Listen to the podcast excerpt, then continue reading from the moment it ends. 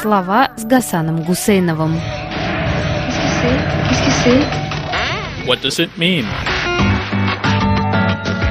И что все это значит? Некоторые жалуются, что, мол, у них украли выборы, что и выборов-то никаких не было, одно глумление. А я вам скажу вот что. Выборы еще надо заслужить. А в стране, где глава государства то и дело цитирует сатирические романы Ильфа и Петрова, популярные в его отрочестве, и ожидать какой-то реакции от электората, в такой стране приходится считаться с неожиданной вещью – необходимостью попутешествовать в прошлое. Жизнь, понятное дело, течет только в одном направлении, к победному концу, но старикам иногда кажется, что время движется в обратную сторону. И не только в подтверждение пословицы «старики во второй раз дети». Если проживешь на свете несколько десятилетий, то и мысль, то и дело отправляется назад, в прошлое, чтобы достать оттуда материалы для лучшего понимания настоящего и, может быть, даже для прогнозирования будущего. Так вот, в Советском Союзе невероятно популярен был американский писатель О. Генри. И особенно одно из его сочинений, в чем-то неуловимо поддерживавшее наш советский строй. Ведь строй держался на лозунге «Победа коммунизма неизбежна». Марксистская наука доказала, что все предопределено. Будущее придется строить, потому что оно уже построено в манифесте коммунистической партии. И рассказ «Дороги судьбы» о том же. Написан был в 1909 году, и события там разворачиваются во Франции не вполне определенной эпохи, но с королем, аристократией и с пастухом, который мечтал стать поэтом. У Генри в СССР был, я полагаю, популярнее даже Чехова, потому что Чехова проходили в школе, а у Генри жил в читательской среде на свободном выпасе. Но вот смысл рассказа о Генри для нас, бывших советских людей, проклевывается только сейчас, сто лет спустя. Благодаря и своей наивной замысловатости, и своему простому языку он насмерть впечатывался в память.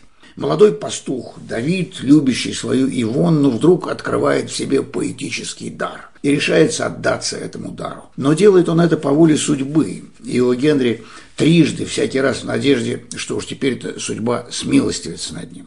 В 1909 году официально еще не было никаких компьютерных игр, как и самих компьютеров, но в голове у Генри они были. И вот Давид выходит из своей деревни, оставив и овец, и Ивонну, и отправляется в путь, в Париж, на поиски издателя и славы. По дороге он попадается сумасброду-аристократу маркизу де Бопертюи, который заставляет простолюдина Давида жениться на аристократке, наказав таким прихотливым образом несчастную дочь, некогда отвергнувшей маркиза возлюбленной. Молодой, теперь же не только влюбленный поэт, но и как бы уже почти аристократ, Давид Миньо вызывает маркиза на дуэль и гибнет от пули из пистолета самого де Бопертюи. Как и в компьютерной игре или в анекдоте, в философской притче американца у Давида Миньо есть еще две попытки. Он снова отправляется в путь и даже добирается до Парижа, где селится в мансарде, как и полагается непризнанному гению, и голодает ради своей музы.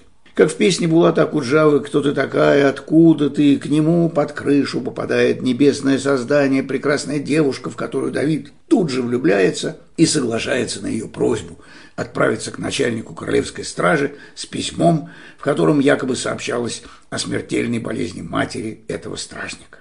Достойный юноша, разумеется, даже не заглядывает в конверт, а ведь это была инструкция заговорщиков, цареубийц. И вот, если бы не расторопность тайной полиции, заговорщики убили бы короля. А так они убивают самого Давида Миньо. И снова из пистолета маркиза де Бопертюи.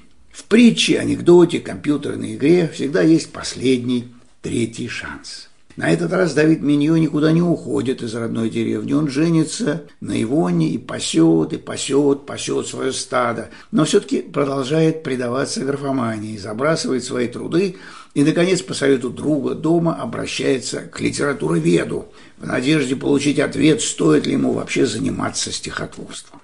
Ответ эксперта страшен. В нем смешались и ворон Эдгара По, и греческий миф об Аполлоне, выкрасившем ворона в черный цвет, и ужасный голос судьбы.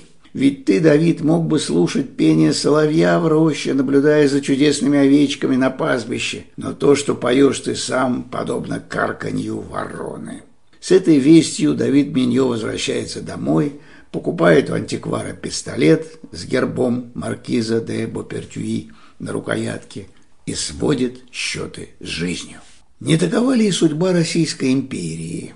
Ее соседкам, османской и австро-венгерской, повезло. После 1918 года они рассыпались, пусть с мучениями, но известно ведь, чем кончилась попытка воссоздать Третий рейх путем слияния Австрии с Германией. А империи российской не повезло еще больше. Рассыпалась бы себе после мировой войны, но дважды в 20 веке ее пытались восстановить. И дважды получилось плохо. Ленин разрушал, Сталин восстанавливал. Хрущев начал было распускать, но Брежнев взялся восстанавливать. В 1991-м Ельцин разрушал, в 2000-м Путин взялся восстанавливать. И везде, куда бы ни ступила нога восстановителей, их поджидал маркиз де Бопертюи. Интересно, что сам по себе распуск СССР не выглядел как катастрофа. Свидетели первых десятилетий 21 века мы не распознали, что слова президента Путина о самой великой геополитической катастрофе 20 века – это не констатация исторического факта. Историю изучать запрещено, а лишь прогноз на ближайшее будущее. Третья дорога, выбранная Давидом Миньо, это и есть геополитический маршрут, который нам предлагают сделать российские мечтатели – о поглощении Украины и Беларуси. Эй, вы там, наверху, а удалось вам вдохнуть жизнь в Южную Осетию или в Абхазию? В Крым или в братские государства Донецка и Луганска? Да хоть в замкадье наше, не черноземное. Или в Сирию, или в Мали, или в Ливию, или в ближний космос с космодрома Восточный, или в сгоревшие леса Якутии, или в Северную Корею с ее гиперзвуковой ракетой. На вопросы читателя «Дорог судьбы» у Генри ответил «Дорогами, которые мы выбираем». Короткая история о сновидении хозяина маклерской конторы. В самом сжатом виде этот рассказ памятен всем русским по выражению «Боливар не вынесет двоих». Во сне гангстер Додсон по кличке Акула признается своему напарнику перед тем, как застрелить того, что в молодости хотел стать таксистом, извините, банковским служащим. Но судьба распорядилась иначе, и стал он бандитом с большой дороги. Проснувшись и обнаружив, что все-таки, черт побери, ему удалось и в самом деле стать финансовым воротилой, он понимает, что логика гангстера никуда не ушла. И формула «Боливар не вынесет двоих» работает и здесь. Гангстер и пастух, Акула Додсон и Давид Миньо уже вышли на дорогу судьбы. Одного ждет электрический стул, другого пуля – Российскую империю решение, отложенное столетия тому назад, или пистолет маркиза де Бопертюи.